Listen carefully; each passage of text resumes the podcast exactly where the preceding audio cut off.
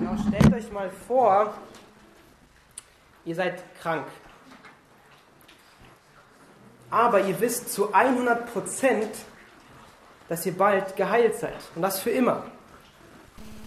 Oder stellt euch vor, ihr seid obdachlos oder euch geht es finanziell nicht gut, aber ihr wisst, ihr werdet bald alles haben, was ihr braucht. Zu 100 Prozent. Stellt euch vor, ihr lauft einen Marathon und wisst zu 100 Prozent, ihr werdet am Ende als Sieger durch die Ziellinie durchgehen. Oder stellt euch vor, ihr habt irgendeinen Kampf, ihr seid in irgendeiner Prüfung, aber ihr wisst, ihr werdet am Ende diese Prüfung bestehen. Ihr werdet nach diesem Kampf, den ihr gerade führt, wieder zu Hause bei eurer Familie sein.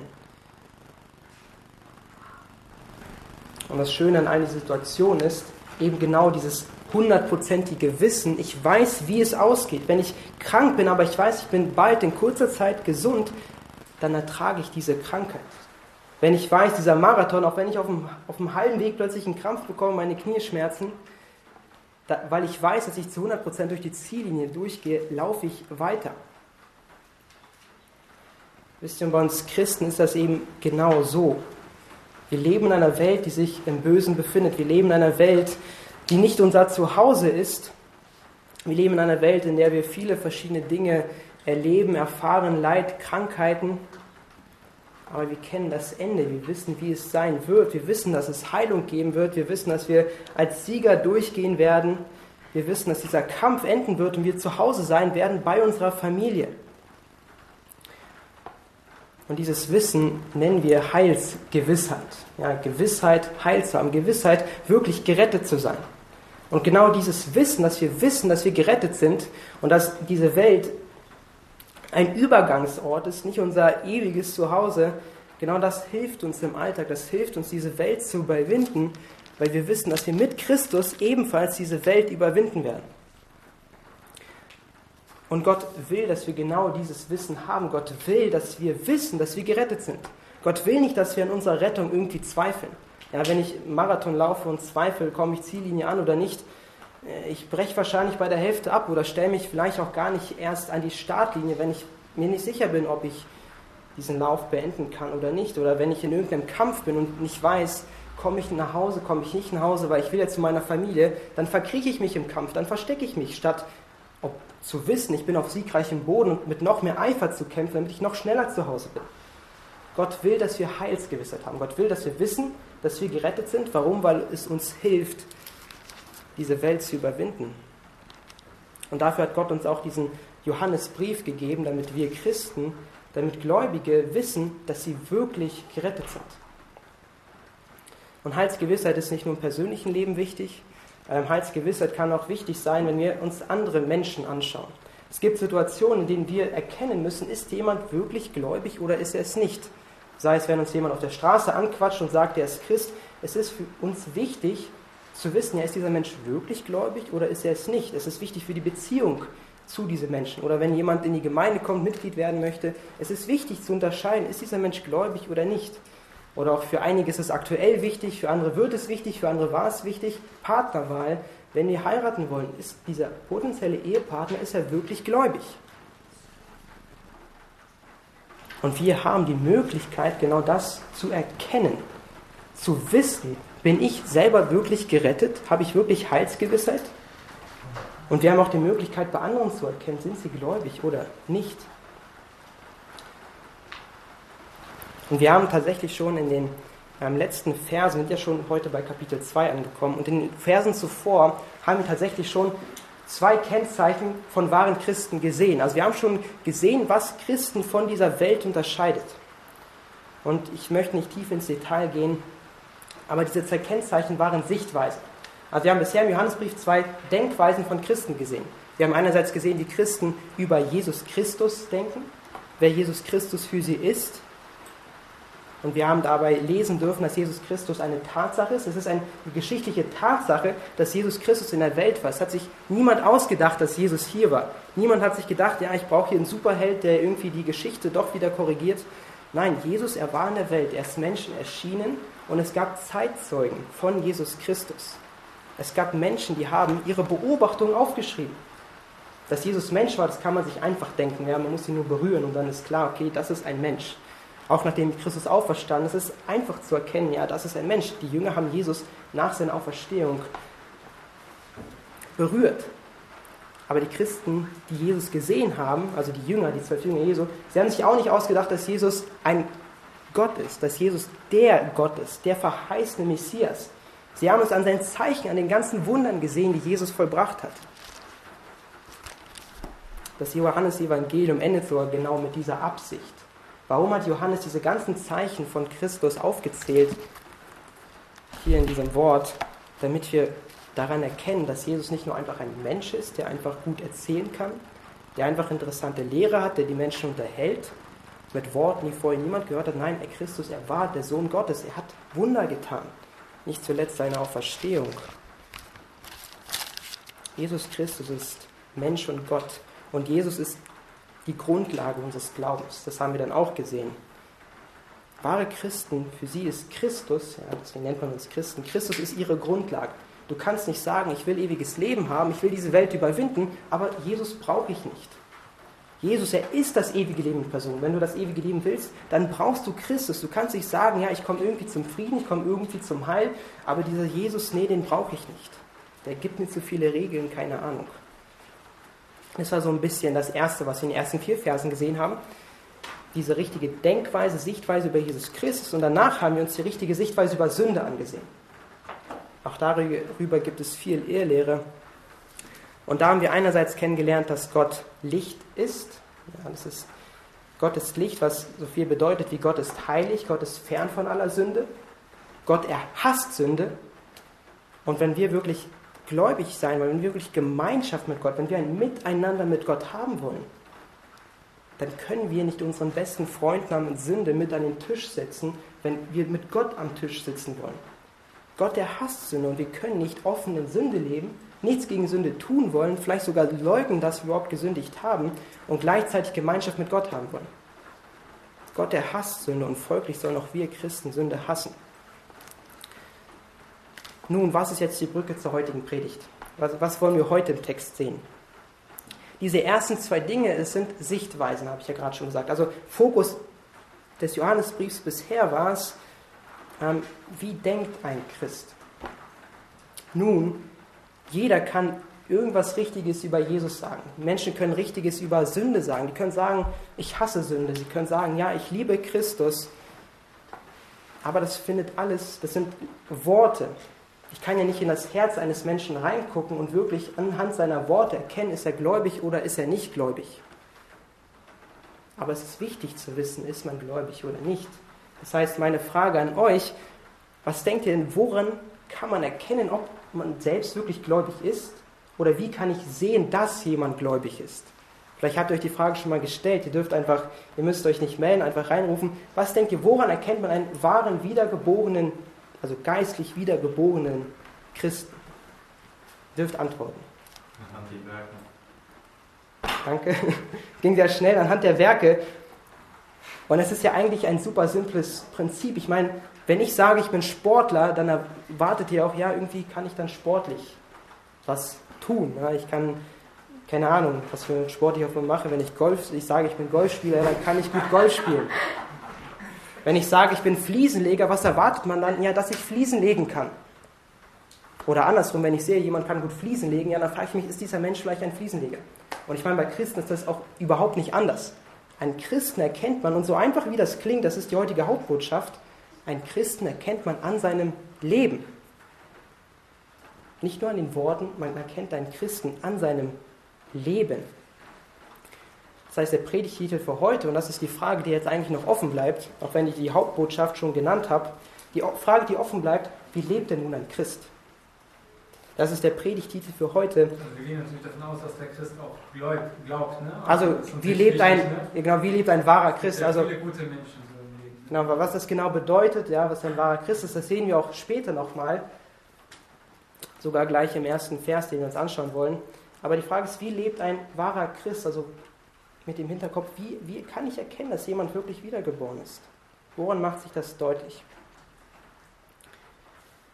Jetzt dürft ihr in eure Bibeln schauen. 1. Ähm, Johannes, Kapitel 2, Vers 3 wollen wir gleich lesen. Und wir wollen uns vom Text beantworten lassen, wie ein Christ lebt, was ihn kennzeichnet, woran man das erkennen kann. Und ich würde zuvor gerne einmal kurz beten, ihr könnt sitzen bleiben und dann lesen zusammen Gottes Wort. Herr, ich danke dir für dein Wort, das du uns gibst, welches schwarz auf weiß ist und welches lebendig ist und zu uns spricht. Herr, bitte öffne unsere Augen für die Wahrheiten, die darin stehen und hilf uns wirklich nicht gleichgültig deinem Wort zu sein. Hilf uns, ähm, dieses Wort in unserem Leben anzuwenden und ähm, ja, einfach verändert werden durch, durch die Predigt heute, die wir aus deinem Wort hören wollen. Ich danke dir, Herr, für alles. Amen. Amen. Lasst uns jetzt den ersten Johannesbrief, Kapitel 2, die Verse 3 bis 6 miteinander lesen.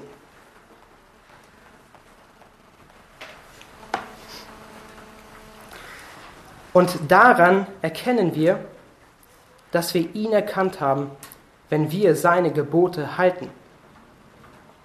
Wer sagt, ich habe ihn erkannt und hält doch seine Gebote nicht, der ist ein Lügner. Und in einem solchen ist die Wahrheit nicht. Wer aber sein Wort hält, in dem ist wahrhaftig die Liebe Gottes vollkommen geworden.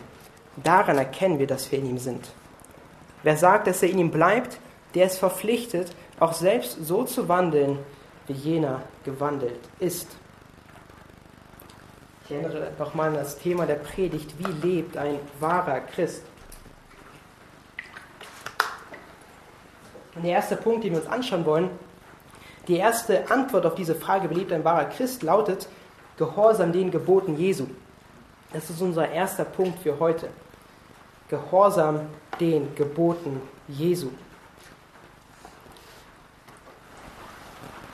Und wir wollen uns dafür den Vers 3 nochmal gemeinsam Stück für Stück anschauen und einfach diese Wahrheit darin entdecken.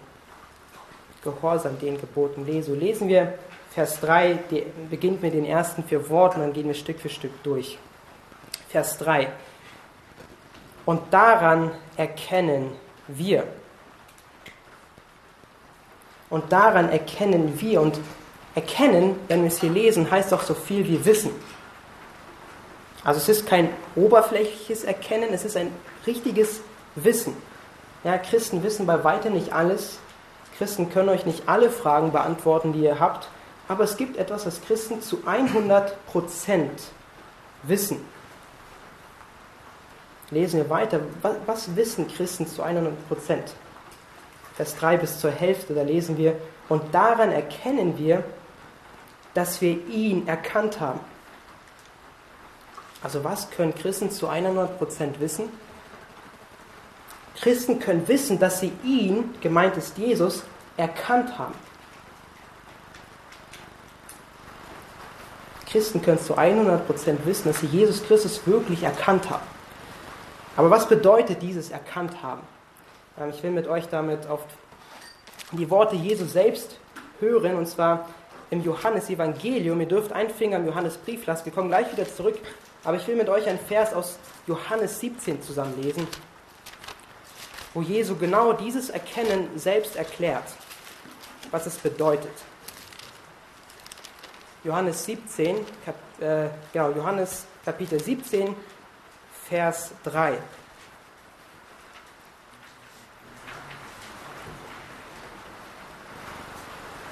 Wir lesen dort,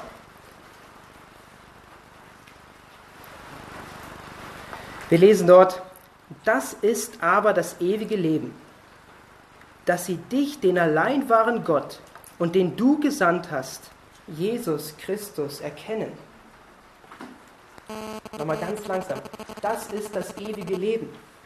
Das heißt es, gerettet zu sein, ein gläubiger Christ zu sein. Dass sie dich, den allein wahren Gott und den du gesandt hast, Jesus Christus zu erkennen. Wirklich gläubig zu sein heißt, Jesus Christus zu erkennen. Als wen? Vers 3, den allein wahren Gott. Christus zu erkennen heißt, ihn als den allein wahren Gott zu erkennen. Und damit wir diese Wahrheit noch weiter verinnerlichen, lasst uns zurück zum Johannesbrief gehen. Da werden wir genau die gleiche Wahrheit am Ende finden, und zwar in Kapitel 5. 1. Johannes, Kapitel 5, der Vers 20. Und dann verstehen wir diese Wahrheit nochmal mehr. 1. Johannes, Kapitel 5, der Vers 20. Wir wissen aber, dass der Sohn Gottes gekommen ist und uns Verständnis gegeben hat, damit wir den Wahrhaftigen erkennen. Und wir sind in dem Wahrhaftigen, in seinem Sohn Jesus Christus. Dieser ist der wahrhaftige Gott und das ewige Leben. Der Vers 20 nochmal langsamer. Wir wissen aber, dass der Sohn Gottes gekommen ist. Wofür ist er gekommen? Damit wir den Wahrhaftigen erkennen. Christus ist in die Welt gekommen, damit wir den Wahrhaftigen erkennen. Und wer ist der Wahrhaftige? Lesen wir weiter. Und wir sind in dem Wahrhaftigen, in seinem Sohn Jesus Christus. Dieser ist der wahrhaftige Gott und das ewige Leben. Das heißt, wenn es um ein Erkennen oder ein Erkannthaben geht, geht es nicht um ein etwas Oberflächliches, etwas, ja, ich kenne Jesus, das ist auch dieser Zimmermann, das ist nicht der aus der Bibel. Christus zu erkennen heißt Christus als den erkannt zu haben, der er ist. Nämlich als der wahrhaftige Gott und das ewige Leben in Person. Es geht darum, Jesus zu erkennen als der, der er ist, nicht als irgendetwas, nicht als irgendein Bild, nicht irgendwie, wie die Welt sich Jesus vorstellt, sondern Jesus als den zu erkennen, der er ist, als der er sich offenbart, als der wahrhaftige Gott und das ewige Leben in Person. Das heißt, wenn du Jesus erkannt hast, ja, das ist das ewige Leben, Jesus zu erkennen, wenn du Jesus erkannt hast, dann hast du das ewige Leben. Du darfst Heilsgewissheit haben, wenn du wirklich Christus als den erkannt hast, der er ist. Und das nicht nur einfach im Kopf, nicht nur einfach mit Worten Christus erkannt hast, sondern wir werden gleich sehen, wie sich dieses Wissen im Leben eines Menschen äußert. Ein Christ ist nicht nur jemand, der viel weiß, der schöne Worte sagen kann. Ein Christ ist jemand, bei dem sich diese Theologie, diese Lehre von Gott im Leben zeigt. Und jetzt werden wir lesen, wie sich denn dieser wahre Glauben, wie sich dieses Erkennen von Christus im Leben eines Christen zeigt. Lesen wir Vers 3 bis zum Ende. 1. Johannes Kapitel 2, der Vers 3. Lesen wir nochmal den ganzen Vers.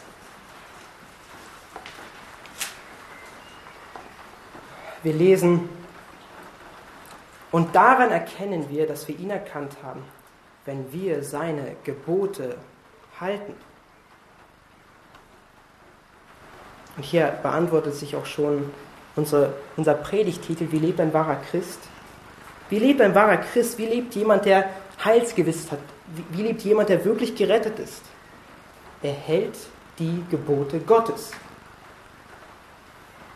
Und bevor wir zu den Geboten Gottes kommen, beobachten wir mal das, was hier nicht steht. Hier steht nichts von irgendetwas Mystischem. Hier steht nichts von irgendetwas Spirituellem, von irgendetwas Übernatürlichem. Versteht mich nicht falsch, eine, eine Rettung eines Menschen ist etwas Übernatürliches. Aber ich kann es ja von außen nicht erkennen. Ich kann ja von außen dieses Übernatürliche nicht sehen. Aber was kann man sehen? Man kann sehen, ob ein Christ gehorsam den Geboten Gottes lebt. Das kann ich erkennen. Und daran zeigt sich wahrer Glaube, wenn ein Mensch die Gebote Gottes hält. Und auch hier nochmal kurz zur Erinnerung, es geht hier nicht um einen Ungläubigen und es geht nicht darum, wie ein Mensch gerettet wird. Ein Mensch wird nicht durch irgendwelche Werke, durch irgendwelches Gebote halten gerettet. Es gibt nichts, was der Mensch irgendwie tun kann, um diese, diesen schlimmen Lohn der Sünde irgendwie wieder gut zu machen. Es gibt nichts, womit wir das auch nur irgendwie ausbaden können. Egal wie viel Geld wir spenden, egal wie lange wir in Suppenküchen helfen, wie vielen Menschen wir über die Straße helfen, es gibt nichts, was wir irgendwie tun können, um unsere Rettung zu verdienen. Wir werden allein durch Gnade gerettet. Das heißt, hier geht es um Menschen, die gläubig sind. Und das Gläubige daran zu erkennen sind, dass sie die Gebote Gottes halten. Kommen wir jetzt wieder zur Gebote halten. Was bedeutet das? Es geht dabei nicht darum, ähm, dass du dir irgendeine Liste nimmst, wie eine Art To-Do-Liste dir zu Hause an die Wand klebst und da schreibst, sagen wir die zehn Gebote aufzählst und jeden Tag nach Hause kommst und guckst, was habe ich eingehalten, was habe ich nicht eingehalten, worüber kannst du dich abends freuen und sagen, yes, ich habe es geschafft. Wenn, wenn du genau so lebst, dann wirst du ziemlich schnell feststellen, wenn du wirklich ehrlich bist, dass du keines dieser Gebote wirklich einhalten kannst. Kein einziges. Das heißt, darum kann es hier nicht gehen. Auch wenn hier diese absolute Aussage steht, wenn wir seine Gebote halten, dann geht es um einen grundlegendes Bestreben. Bei den, beim Halten von Gottes Geboten geht es um, um ein grundlegendes Bestreben eines Menschen. Es geht um ein ständiges, den ganzen Tag sich Sorgen machen, Gott so wohlgefällig wie es nun geht zu leben. Ein Mensch setzt alle seine menschlichen Schwachheiten ein, um Gott zu gefallen, um für Gott zu leben. Gottes Gebote zu halten ist eine grundlegende, bestrebte Haltung, die du in einem Menschen siehst. Du erkennst den Menschen, wenn er bestrebt ist, für Gott zu leben und seine Gebote zu halten. Und um das vielleicht noch ein bisschen zu veranschaulichen, ähm, ein Beispiel aus der Bibel selbst von einem Menschen, und zwar vom König David. Ähm, wir können die Geschichte in 2. Samuel in den Kapiteln 11 und 12 nachlesen, aber wir wollen es jetzt nicht lesen, ich will es einfach nur ähm, erklären, erzählen, äh, worum es da geht. viele kennen den König David und wofür er eigentlich oft bekannt ist, ist für seinen Ehebruch mit Bathseba. Und Bathseba wurde dabei sogar schwanger. Und was war die Lösung von König David? Er ließ den Mann von Bathseba im Krieg sterben. Er sandte ihn an die vorderste Front, wo er starb. Und dann nahm er sich Bathseba zur Frau, ja, obwohl er selber schon mehrere Frauen hatte. David sündigte unglaublich groß, aber dennoch ist David derselbe, den Gott einen Mann nach dem Herzen Gottes nennt obwohl David so gesündigt hat, nennt Gott ihn, dass dieser Mann ein Mann nach dem Herzen Gottes ist. Und Gott nannte David nicht so, weil David alle Gebote hielt. Ja, offensichtlich tat er das nicht. Aber Gott nannte David so, weil sein Lebensziel war, Gott in allem zu verherrlichen, wie er es auch nur irgendwie konnte. David versuchte Gott mit allem zu ehren, was er konnte, auch wenn er dabei scheiterte. Und als David diese große Sünde offenbart worden ist von Gott, als David endlich verstand, wie schlimm er an Bathseba gesündigt hat, wie schlimm er am Volk gesündigt hat und in erster Linie, wie schlimm er gegen Gott gesündigt hat, da beugte David, der König von einem riesigen Reich, seine Knie vor dem ganzen Volk. Für gewöhnlich beugt man sich vor einem König, aber hier ist es der König, der seine Knie beugt und das ganze Volk sieht, wie David auf seine Knie geht und Buße tut. Er tat Buße auch nicht einfach im stillen Kämmerlein, wo er das persönlich mit Gott ausmacht und wo ihn niemand dabei sieht. David, tat von dem ganzen Volk Buße. David wollte nicht, dass irgendwie getuschelt wird, ah, wusstest du, David, der hat da so und so gesündigt. Was ist das für ein König, den wir da haben? Dieser König, er singt immer Gott, den Gott Israels, er singt ihm Lieder, spielt auf seinem Instrument. Und was ist das überhaupt für ein Gott, der so einen König segnet? Was soll das für ein Gott sein, den David anbietet, wenn dieser Gott das zulässt? David wollte nicht, dass das Zeugnis Gottes, das Bild Gottes auch nur irgendwie durch seine Sünde verschmutzt wird. Und deswegen ging David und beugte seine Knie vor dem ganzen Volk und verehrte Gott und verherrlichte Gott damit, indem er Buße tat, indem er seine Sünde öffentlich bekannte. Und sein Bußgebet finden wir nicht nur als Geschichte, sondern sogar als Lied. Ja? Psalm 51. Das ist das Bußgebet Davids. Das ist ein Lied, was das Volk gesungen hatte, immer wieder von ihrem König, der Buße tut über all seine Sünden. Gott verehrte, äh, David verehrte Gott, als er Buße tat. Und das war Davids Lebensziel. Er wollte Gott in allem verherrlichen, wie er es auch nur konnte, auch wenn er scheiterte, in Sünde fiel, aber er tat Buße, er kämpfte gegen Sünde. Und deshalb nannte Gott David einen Mann nach dem Herzen Gottes, weil es sein Ziel war, Gott in allem zu ehren. Und so wie es bei David war, sollten auch wir bestrebt sein, in unserem Leben Gott in allem zu ehren. Wir sollten bestrebt danach sein, die Gebote Gottes zu halten.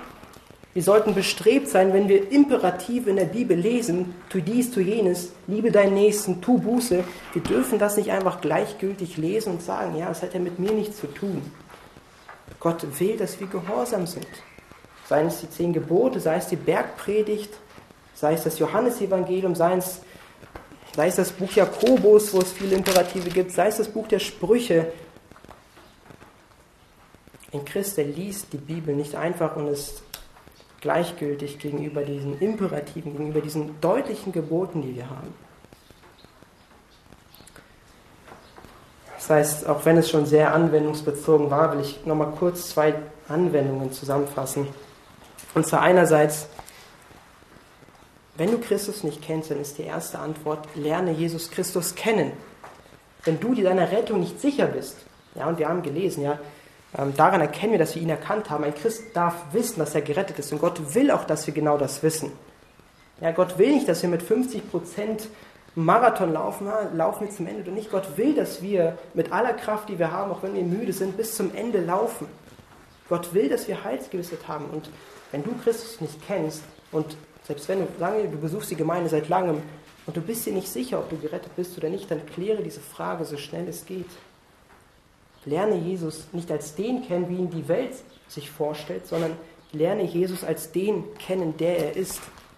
Der, so der Sohn Gottes, allein wahrhaftiger Gott und das ewige Leben in Person. Und die zweite Anwendung, ähm, die ja sehr deutlich am Ende geworden ist, sei Jesu Geboten gehorsam. Das ist auch quasi der Predigtpunkt, sei den Geboten Jesu gehorsam. Wenn du Jesus bereits erkannt hast, dann geht damit Hand in Hand, dass du nach den Geboten Gottes lebst. Denn Glaube und Gehorsam sind voneinander untrennbar. Ja, in Jakobus 2,26 steht auch, dass der Glaube, wie, Christ, äh, wie Christian es gesagt hat, ohne Werke tot ist. Der Glaube ist ohne Werke tot. Der Glaube ohne Werke ist einfach eine leere Hülle von irgendwelchen Worten, aber dieser Glaube ist tot, wenn da keine Werke sind. Und im Jakobusbrief wird es auch vergleichen mit einem Leib, der ohne Geist tot ist. Ja, ein Leib ist einfach eine leere Hülle perfekt angeordneter Atome, perfekt angeordneter Staubkörner. Aber wenn da kein Geist drin ist, dann ist dieser Körper tot. Und so ist auch unser Glaube ohne Werke einfach eine leere Hülle. Wahrer Glaube, er führt zu Veränderung. Wahren Glauben erkennst du und kannst du bei dir selber erkennen.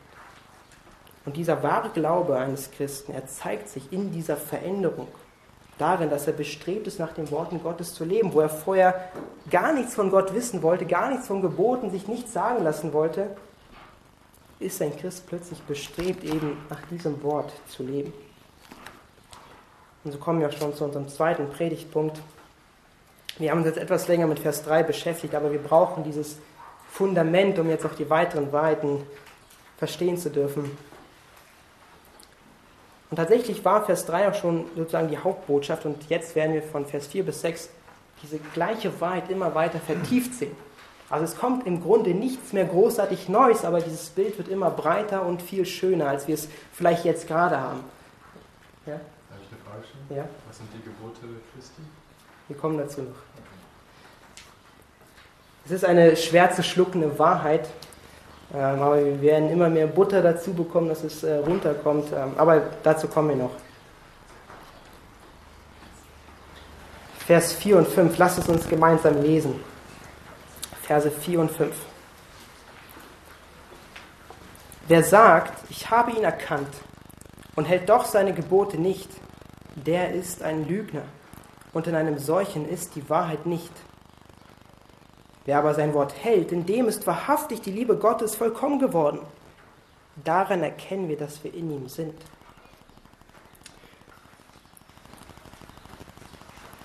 In Vers 4, ganz kurz zur Struktur, bevor wir in den Text gehen. In Vers 4, hm? ja, sage ich gleich. Ähm, genau, bevor ich dazu komme. Ganz kurze Struktur. In Vers 4 sehen wir eine falsche Behauptung, die aufgestellt wird. Das macht Johannes sehr gerne in dem Brief und dann nennt er die Korrektur dazu. Also wir sehen gleich erstmal eine falsche Behauptung und dann, wie sie korrigiert wird. Und der Punkt heißt, den wir uns jetzt anschauen wollen und achtet auf das kleine Detail. Der erste Punkt war ja Gehorsam den Geboten Jesu und jetzt heißt der Punkt Gehorsam den Worten Jesu. Wie, er, wie schon gesagt, ja, die, die Wahrheit bleibt die gleiche, aber sie wird immer weiter vertieft, sie wird immer deutlicher. Der Punkt heißt Gehorsam den Worten Jesu. Und ganz kurz zu Christians Frage, ähm, bevor ich es vergesse. 1. Johannes 3, Vers 23 steht zum Beispiel, ähm, und das ist sein Gebot, dass wir glauben an den Namen seines Sohnes Jesus Christus und einander lieben nach dem Gebot, das er uns gegeben hat. Also jetzt einfach ein Beispiel. Also es, es gibt konkrete Aufforderungen, etwas zu tun, konkrete Dinge, zu denen Christus uns sagt, tut dies, liebt einander. Einfach jetzt ein Beispiel, wir können sonst gerne später noch mehr darüber reden, was das genau bedeutet. Aber ich meinte, es gibt konkrete Aufforderungen, die wir nicht einfach überlesen dürfen und sagen, ja, das hat ja mit mir nichts zu tun. Ja, wir man denkt oft über Gnade, Gnade, Gnade nach und sagt dann, ja, aber das und jenes muss ich nicht tun, die Gnade bezahlt alles, aber genau das sei eben ferne von uns, wie es Apostel Paulus sagt, es sei ferne von uns, dass wir einfach alles mit Gnade überspielen, aber so leben, wie wir wollen. Wahre Glaube zeigt sich in Veränderung. Wahrer Glaube zeigt sich im Leben eines Christen. Das ist die Hauptbotschaft. Und kommen wir zurück zum Text. Lasst uns nochmal Vers 4 lesen und ähm, wieder Stück für Stück anschauen. Vers 4 lesen wir, wer sagt, ich habe ihn erkannt und hält doch seine Gebote nicht, der ist ein Lügner und in einem solchen ist die Wahrheit nicht.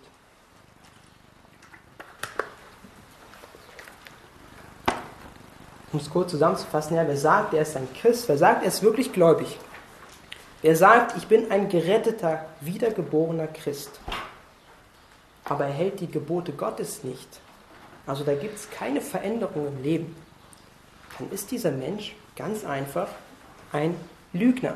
Er spricht nicht die Wahrheit, wenn er sagt, dass er ein Christ ist, aber man sieht das gar nicht im Leben. Ja, wir haben gerade schon Vers 3 gesehen, das ist basic, es ist die Grundlage, dass wenn ein Mensch wirklich gläubig ist, dass es sich im Leben zeigt. Und wenn ein Mensch, wenn man das im Leben gar nicht sehen kann, aber er trotzdem behauptet, er ist gläubig, dann ist dieser Mensch ein Lügner. Und Johannes, er packt sogar noch eine Schippe drauf. Er sagt nicht nur, dieser Mensch sei ein Lügner, lest Vers 4 nochmal ähm, die letzten Worte. Und in einem solchen ist die Wahrheit nicht. Ja, Johannes sagt, dieser Mensch ist nicht nur ein Lügner, sondern er packt noch eine Schippe drauf und sagt, in einem solchen ist die Wahrheit nicht. Du kannst bei diesem Menschen keine Wahrheit erwarten. Ähm, vielleicht ein Beispiel, ähm, wie ist das zu verstehen, wenn zum Beispiel jemand sagt, er kennt das ABC, ja, also ganz einfaches Beispiel, deutsches Alphabet. Aber du merkst, er kennt es gar nicht, er kennt die Buchstaben nicht. Kannst du dann von ihm erwarten, dass er plötzlich ein Diktat, was du ihm diktierst, aufschreiben kann? Du sagst ihm Glauben, aber er kennt die Buchstaben gar nicht, G, L, A, U, B, E, N. Weil das ABC einfach die Grundlage ist. Wenn ein Christ sagt, also wenn ein Mensch sagt, er ist Christ, dann ist es eben die Grundlage, dass er die Gebote Gottes hält. Und ich erinnere nochmal, ja, nicht, dass ihr immer irgendwie so beschwert werdet, das heißt, dass man bestrebt ist. Ja, einfach, um es aufzulockern. Ich merke, ihr seid sehr ruhig. Aber wir werden am Ende sehen, dass es eine unglaublich schöne Wahrheit ist. Dasselbe, was äh, auch davor im ersten Kapitel sagt, da spricht er es auch schon an. Ich weiß nicht ganz, was du meinst, aber, aber so, okay, ich weiß doch, was du meinst, ja. Also das mit der Wahrheit ist nicht in uns, aber was Johannes hier einfach sagt, es ist unglaublich grundlegend, dass ein Mensch, der wirklich gläubig ist, verändert wird und dass man das eben sieht. Und wenn du in einem Menschen nicht mal dieses ABC siehst, diese Grundlagen, was kannst du von ihm mehr erwarten? Wenn ein Mensch Beispiel behauptet auf der Straße, ich bin Christ, aber er lebt überhaupt nicht nach, dann kannst du von ihm nicht erwarten, dass da irgendeine tiefe Theologie kommt oder irgendeine tiefe Erkenntnis. Weil die grundlegendste Erkenntnis ist, dass wir nach den Geboten Gottes leben. Dass unser Leben sich verändert. Also zusammengefasst, wenn ein Mensch sagt, er ist ein Christ, aber die Gebote Gottes nicht hält, dann ist er ein Lügner. Und jetzt weg von dieser Negativität, lasst uns ähm, aus Vers 5 schauen und diese erfreuliche Korrektur sehen. Vers 4 war die falsche Behauptung, Vers 5 ist nun die Korrektur. Wir lesen Vers 5, wer aber sein Wort hält, in dem ist wahrhaftig die Liebe Gottes vollkommen geworden. Daran erkennen wir, dass wir in ihm sind. Und hier sehen wir auch wieder Vers 5, die ersten Worte, einfach ohne irgendwie was vorher einzuleiten. Wer aber sein Wort hält, das ist die Grundlage, das ist basic, das ist das, woran man das Leben eines Christen erkennt. Wer aber sein Wort hält, ja, Johannes sagt, wer wirklich ein Christ ist, wer wirklich gläubig ist, wer wirklich Heilsgewissheit hat. Das kennzeichnet das Leben eines Christes, wer aber sein Wort hält. Und beobachtet hier dieses ganz kleine Detail, ja, so heißt auch der Predigtpunkt. Hier steht nicht, wer aber seine Gebote hält, hier steht, wer aber sein Wort hält. Ja, dieses kleine Detail, nicht Gebote, vorher ging es um Geboten, Vers 3 und jetzt um Wort. Aber es geht tatsächlich um genau die gleiche Wahrheit. Also Johannes sagt hier nichts anderes aus. Es geht um die gleiche Wahrheit. Bloß diese Wahrheit wird weiter vertieft. Sie, sie geht noch breiter. Ja, wenn wir an Gebote denken, dann denken wir wirklich an, dieses, an diese Imperative, an diese konkreten Aussagen, wo Christus zu uns sagt, tu das, tu jenes. Ja, Gebote sind ja keine Einladung. Gott lädt uns ja nicht dazu ein, gewisse Dinge zu tun und überlässt uns die Entscheidung. Wenn Christus sagt, tu Buße, dann ist es ja keine Einladung für die Menschen, sich zu überlegen, ja, tue ich das oder tue ich das nicht. Es ist ein Gebot, Buße zu tun. Es ist ein Gebot, Gott um Vergebung zu bitten. Gott lädt uns nicht dazu ein. So dürfen wir Gebote nicht verstehen. Und Johannes, er erweitert jetzt diese Wahrheit und sagt, wer aber sein Wort hält. Was bedeutet das?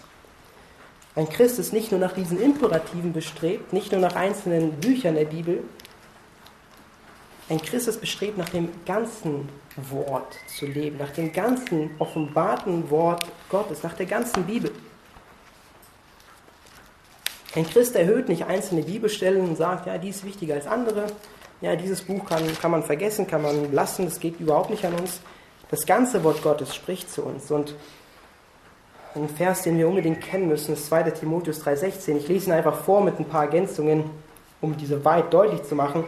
In 2. Timotheus 3,16 steht nämlich, alle Schrift ist von Gott eingegeben. Ja, also alle, das alles ist das Wort Gottes. Alle Schrift ist von Gott eingegeben und nützlich zur Belehrung. Das ganze Wort Gottes, nicht nur ein Satz, ein Teil, das ganze Wort ist nützlich zur Belehrung. Das ganze Wort ist nützlich zur Überführung. Das ganze Wort ist nützlich zur Zurechtweisung. Und das ganze Wort ist nützlich zur Erziehung in der Gerechtigkeit. Es sind nicht nur einzelne Teile des Wortes Gottes, die zu uns sprechen. Es ist die ganze Schrift, die wir brauchen, damit wir wirklich komplett geändert werden. Damit der Mensch Gottes ganz zubereitet sei, zu jedem guten Werk völlig ausgerüstet.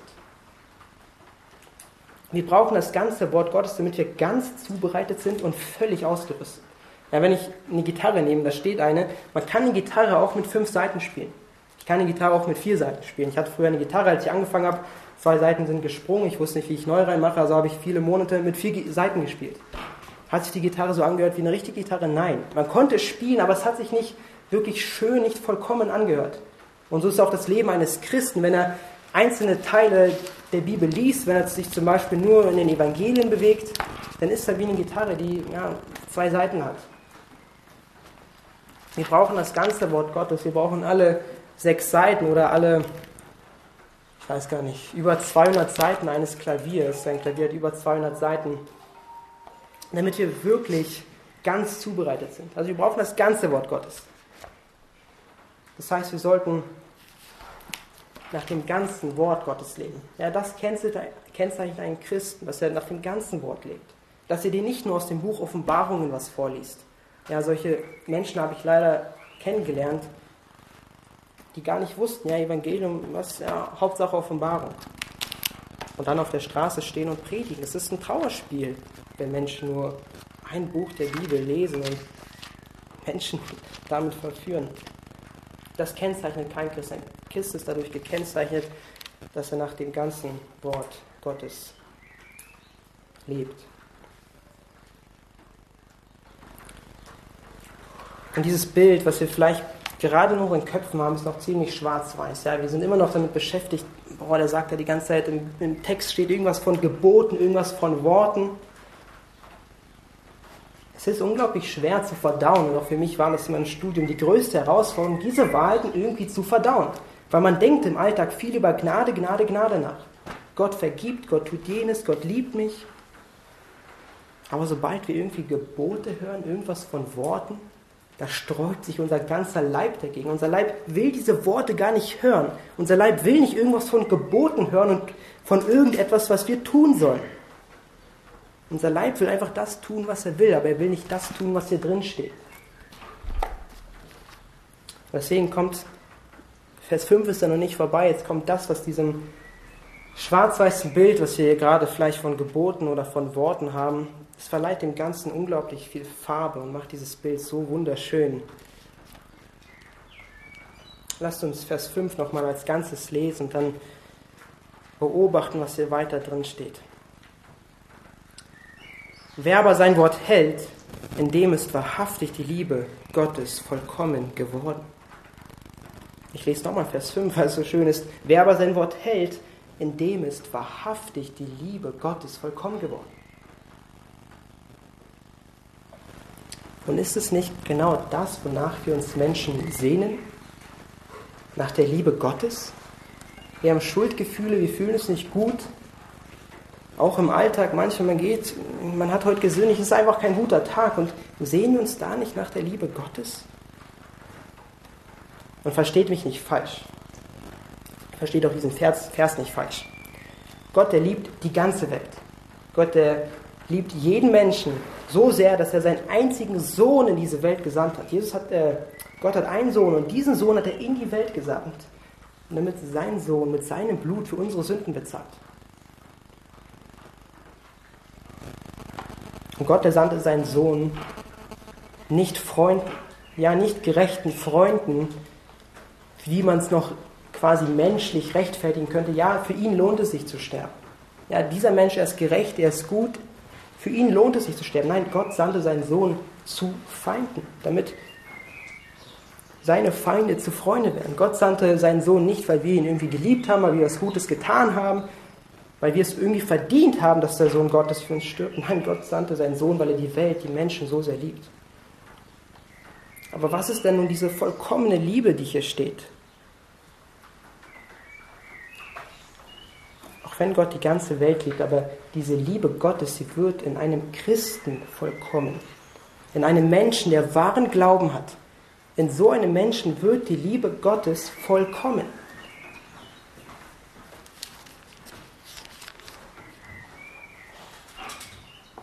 Was ist diese Liebe? Wenn man Johannes Kapitel 4, leider fehlt es die Zeit, vierte Kapitel zu lesen, aber ganz kurz, wie zeichnet sich diese Liebe Gottes aus? Was heißt, dass sie vollkommen ist? Nun, diese vollkommene Liebe Gottes, die in uns vollkommen wird, sie macht uns Menschen zu adoptierten Kindern Gottes. Diese vollkommene Liebe macht uns zu Kindern Gottes, 1. Johannes 3.1. Diese vollkommen gewordene Liebe in uns ermöglicht es uns, dass wir überhaupt das andere Menschen lieben können. Wäre diese Liebe in uns nicht vollkommen, dann wäre es uns nicht möglich, wirklich, also nicht nur dieses, dieses gefühlsmäßige Ich liebe meinen Nächsten, sondern dieses wirklich biblische Ich liebe meinen Nächsten. Ich meine, jemand anderen zu lieben heißt ja nicht, dass man jetzt mit jedem Best Friends ist und ich kenne jeden, ich kenne alle Nöten und Sorgen. Es gibt Menschen, mit denen man findet einfach nicht diese gleiche Sprache. Aber einen Menschen zu lieben, heißt ihm Gutes zu tun.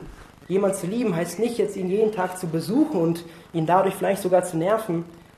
Jemand zu lieben, und wir verstehen Liebe oft falsch, ja, wir, wir sehen Liebe oft als dieses blumige Gefühl, was wir haben, diese Euphorie, diese Freude. Aber jemand zu lieben, ganz einfach Gutes zu tun. Und wäre die Liebe Gottes in uns nicht vollkommen geworden, ich würde meinem Feind nicht Gutes tun wollen. Ich hätte gar keine Lust dazu. Ich hatte früher Menschen in der Schule, als ich noch ungläubig war, ich habe ihnen alles gewünscht, aber nichts Gutes. Aber die Liebe Gottes macht es uns eben möglich, dass wir anderen Menschen, auch wenn wir sie gar nicht kennen, manchmal sogar, dass wir ihnen trotzdem Gutes tun. 1. Johannes 4,11. Diese Liebe Gottes in uns, das ist auch eine Liebe, die uns Freimütigkeit schenkt am Tag des Gerichts. Es ist eine Liebe, die uns alle Furcht vor dem Gericht nimmt. Vor dem Gericht Gottes. Diese Liebe, sie vertreibt alle Furcht, die wir in uns haben. Und letztlich, also das war gerade 1. Johannes 4, die Verse 17 und 18, jetzt noch ein Punkt und es gibt noch viel mehr im Brief. Ich habe nur eine kleine Auswahl genannt. Diese Liebe Gottes, die vollkommen wird in uns Christen, sie macht es auch möglich, dass wir selber Gott lieben können. Es ist nicht so, dass wir Gott irgendwie irgendwann mal anfangen zu lieben zuerst, sondern Gott war es, der uns zuerst geliebt hat. Das ist die Reihenfolge. Gott hat uns zuerst geliebt, er hat die Welt geliebt, jeden Menschen und seinen Sohn gesandt. Nicht wir haben irgendwas vollbracht, um die Liebe Gottes zu verdienen, sondern Christus hat es vollbracht, dass Gott und wir, dass diese Liebe Gottes in uns vollkommen wird. Und weil Christus es verbracht hat, können wir Gott überhaupt erst lieben. Es sind nicht wir, die wir irgendwas getan haben, sondern Christus. Und weil Gott uns zuerst geliebt hat, können wir Gott lieben. Das 1. Johannes 4,19. Und diese Liebe eines Christen zu Gott, sie bleibt doch nicht unsichtbar. Ja, das ist die Hauptbotschaft von heute. Einen wahren Christen erkennst du an seinem Leben. Diese Liebe eines Christen zu Gott, sie bleibt nicht unsichtbar. Sie wird sichtbar.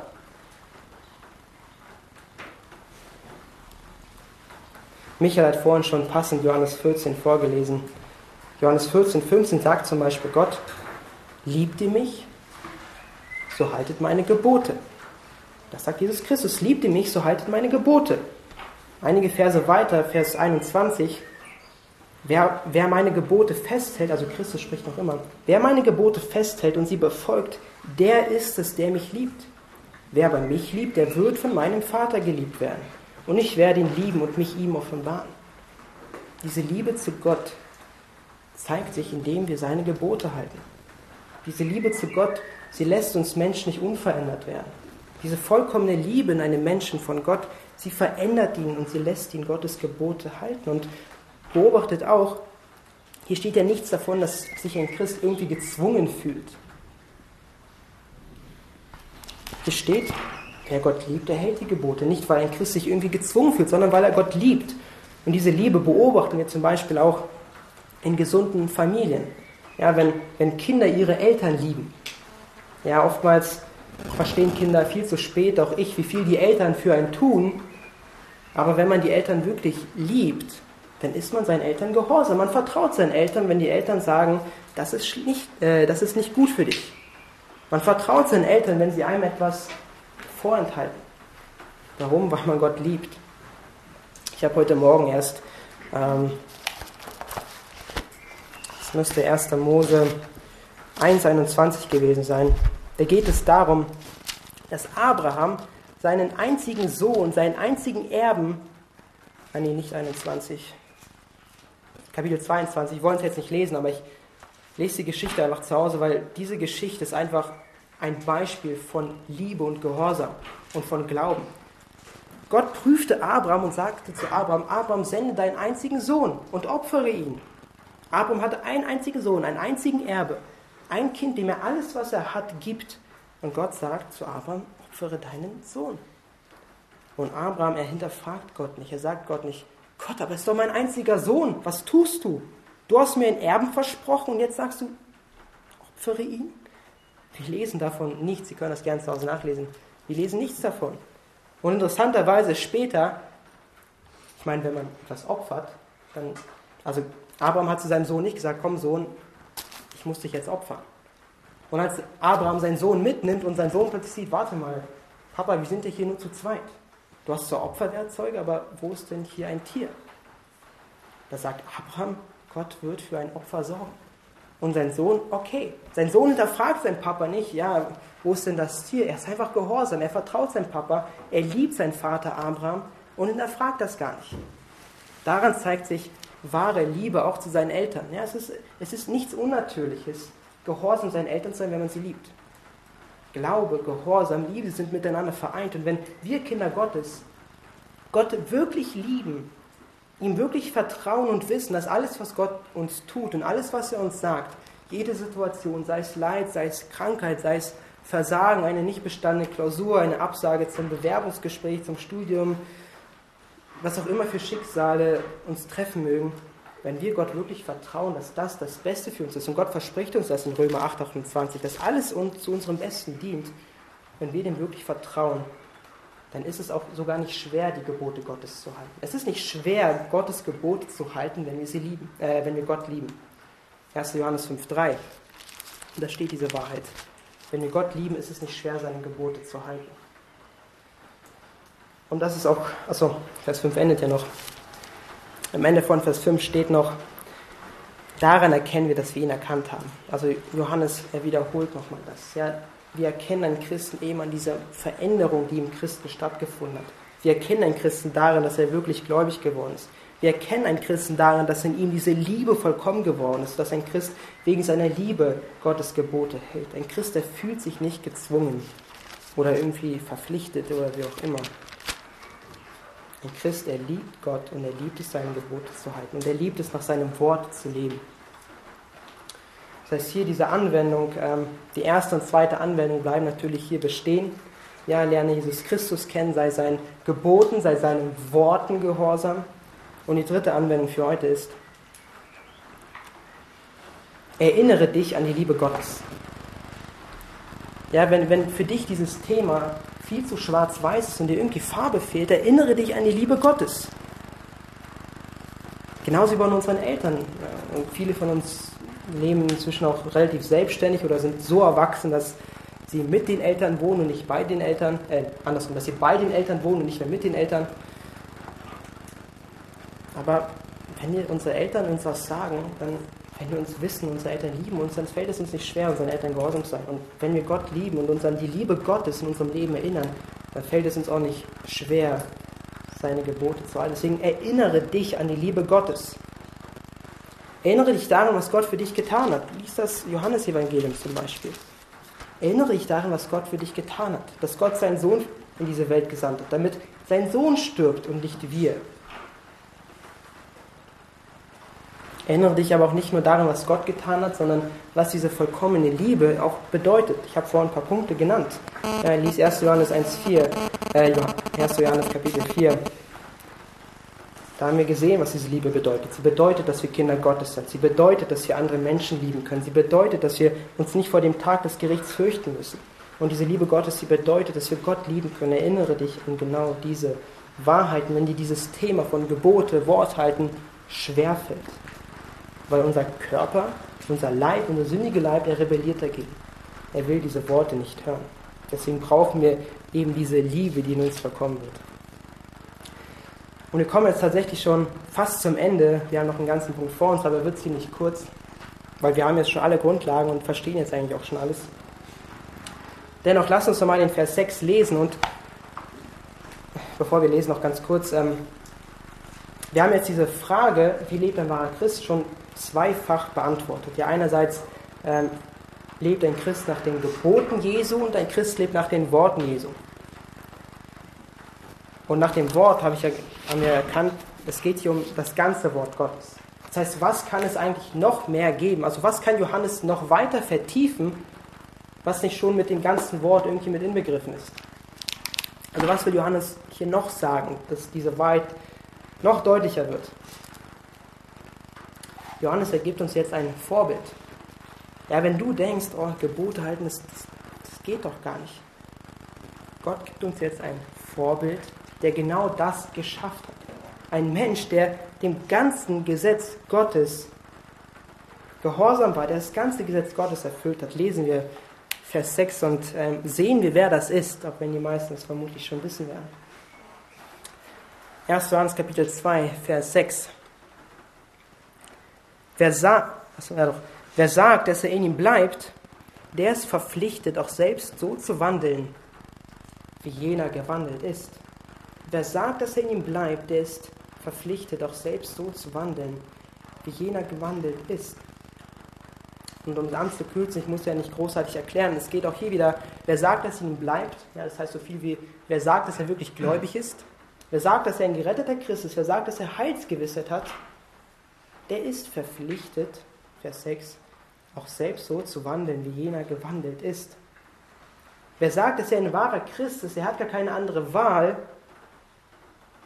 das bedeutet, er ist verpflichtet. Er hat keine andere Wahl, als so zu wandeln wie Jesus, weil er der Einzige ist, der das ganze Gesetz Gottes erfüllt hat. Matthäus 5, Vers 17. Er ist der Einzige, der wirklich Gott wohlgefällig gelebt hat. Er ist der Einzige, der das ganze Gesetz alle Gebote, alle Worte wirklich gelebt hat, der sie nicht nur erklärt hat in den Synagogen, Gott erlebt nach genau diesem Wort. Und er ist der Einzige, auf den wir schauen können. Wenn du ein Vorbild suchst, wenn du jemanden suchst, der genau das erfüllt hat, was in Vers 3 stand und in Vers 5, dann ist der Einzige, auf den du schauen kannst, Jesus Christus. Er ist das wahrhaftige Vorbild. Und deswegen nennt man einen Christen auch Christen. Ja, nicht einfach so, sondern weil ein Christ Christus ähnlich ist. Weil ein Christ so lebt wie Christus und weil man sich, wenn man einen Christen sieht, oftmals irgendwie vorstellt, ja, so hat wahrscheinlich Jesus gelebt. Deswegen nennt man einen Christen Christen. Und weil man uns so nennt, sollten wir auch so leben. heißt, die letzte Anwendung für heute. Die vierte Anwendung, wandel so, wie Jesus gewandelt ist. Wandel so, wie Jesus gewandelt ist.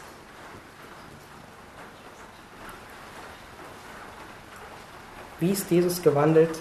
Gehorsam den Worten und den Geboten Gottes. Und wenn wir genauso leben wollen, nach den Worten, nach den Geboten Gottes, dann müssen wir so wandeln wie Jesus, weil er hat genau das erfüllt. Er ist das Vorbild, auf das wir schauen können. Wenn uns das hier schwarz, ups, wenn uns das hier schwarz zu weiß ist und uns Farbe fehlt, dann schaut euch das Leben Jesu an, weil er hat genau das gelebt, was hier schwarz auf weiß drinsteht. Und hier brauchen wir natürlich auch wieder die erste Anwendung. Lerne Jesus Christus kennen. Wenn wir Jesus nicht kennen, dann wissen wir gar nicht, wie wir Jesus wandeln sollen. Und damit ihr nicht ganz ohne Kenntnis bleibt, will ich euch ganz kurz, also wir sind wirklich schon am Ende, drei Dinge nennen, wie Jesus lebte, aber die Welt komplett das Gegenteil von uns verlangt. Drei Dinge, wie Jesus lebte, die komplett gegensätzlich zu dem ist, was die Welt von uns möchte. Erstens, Jesus er war sanftmütig oder er ist, Jesus lebt. Jesus ist sanftmütig, demütig und einfach. Jesus ist sanftmütig, demütig, einfach. Und was lehrt uns die Welt? Die Welt lehrt uns, bunt zu sein. Die Welt lehrt Vielfalt. Die Welt lehrt stets für uns zu kämpfen, uns nichts sagen zu lassen. Die Welt lehrt uns zu zeigen, was wir haben, stolz zu sein auf das, was wir erreicht haben uns lauthals zu verteidigen, wenn jemand unsere Rechte verletzt, uns direkt zu verteidigen, wenn uns jemand verletzt. Die Welt lehrt uns, dass wir uns nicht runtermachen dürfen, dass wir stets für uns selbst kämpfen müssen. Aber Jesus war sanftmütig, demütig und einfach, das komplette Gegenteil von dem, was die Welt uns lehrt. Was Jesus auch war, das ist zweitens, Jesus Anliegen war es, Gott wohlgefällig zu leben. Und was lehrt uns die Welt? Die Welt lehrt uns, uns nichts sagen zu lassen. Die Welt lehrt, dass wir unser eigener Gott sein sollen, dass wir das tun sollen, was uns selbst gefällt, dass wir uns selbst erfüllen sollen, dass wir uns selbst entfalten sollen, alles ausprobieren sollen und uns nichts sagen lassen sollen, das ist gut, das ist schlecht, weil wir scheinbar selber besser wissen, was wir brauchen. Aber Jesu wusste, Gott ist ein Wissen, Gott weiß selber, was das Beste ist und Jesu Willen war es, deshalb genau das zu tun, was Gott wollte, weil Gott eben alles weiß. Jesu Willen war es, Gott wohlgefällig zu leben. Und eine dritte Sache war, und es gibt viel mehr, das ist einfach so ein kleiner Ausschnitt. Ähm, Jesus liebte die Menschen und war gütig zu ihnen. Jesus achtete seinen Nächsten höher als sich selbst. Was lehrt uns die Welt? Nun, die Welt lehrt uns, uns selbst mehr zu lieben als den Nächsten. Die Welt lehrt uns, dass wir uns erstmal selbst gefallen sollen. Dass uns andere Meinungen egal sein sollen. Hauptsache, ich bin mit mir selbst zufrieden. Ich kann selbst auf mich stolz sein, auf das, was ich erreicht habe.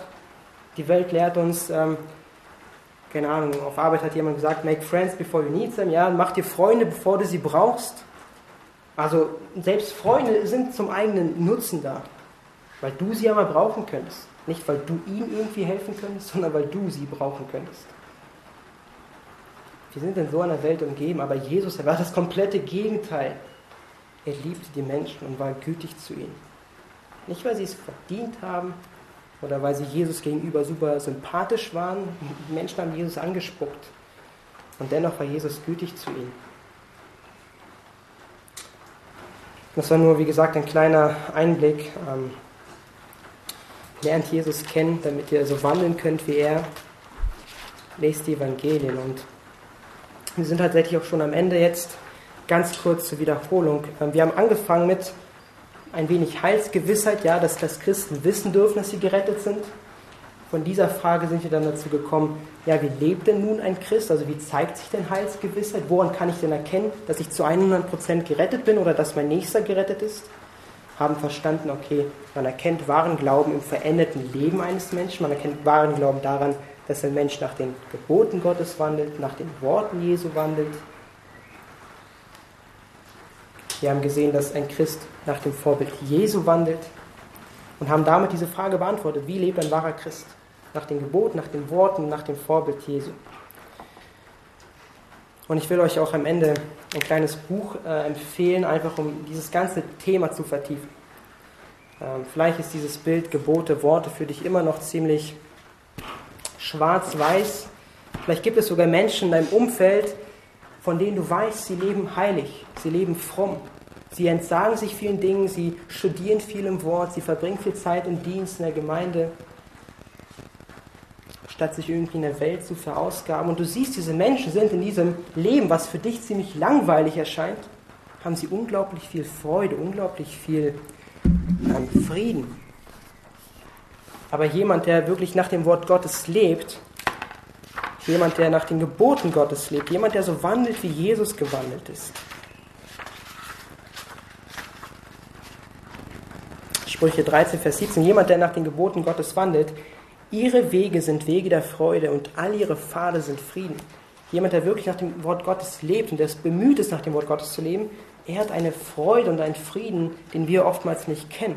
Und wenn du genauso denkst, ja, wie kann denn dieser Mensch so viel Freude darin haben?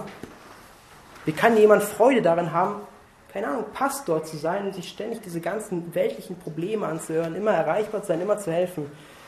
Wenn du fragst, wie das geht, dann ähm, will ich euch dieses Buch empfehlen. Es ist von Matthew Henry. Ähm, das Buch heißt Leben voller Freude.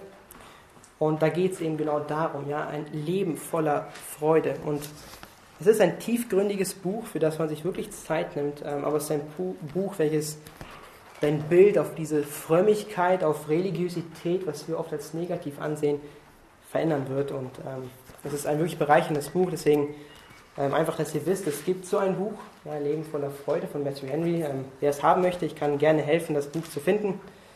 Ähm, es gibt es eigentlich oft sogar gebraucht zu kaufen. Genau. Und ich würde euch bitten, zum Ende nochmal kurz aufzustehen und äh, ja, miteinander einfach zu beten für die Wahrheiten, die wir heute im Wort Gottes gesehen haben. Ähm, steht auf, wenn ihr könnt. Lasst uns beten.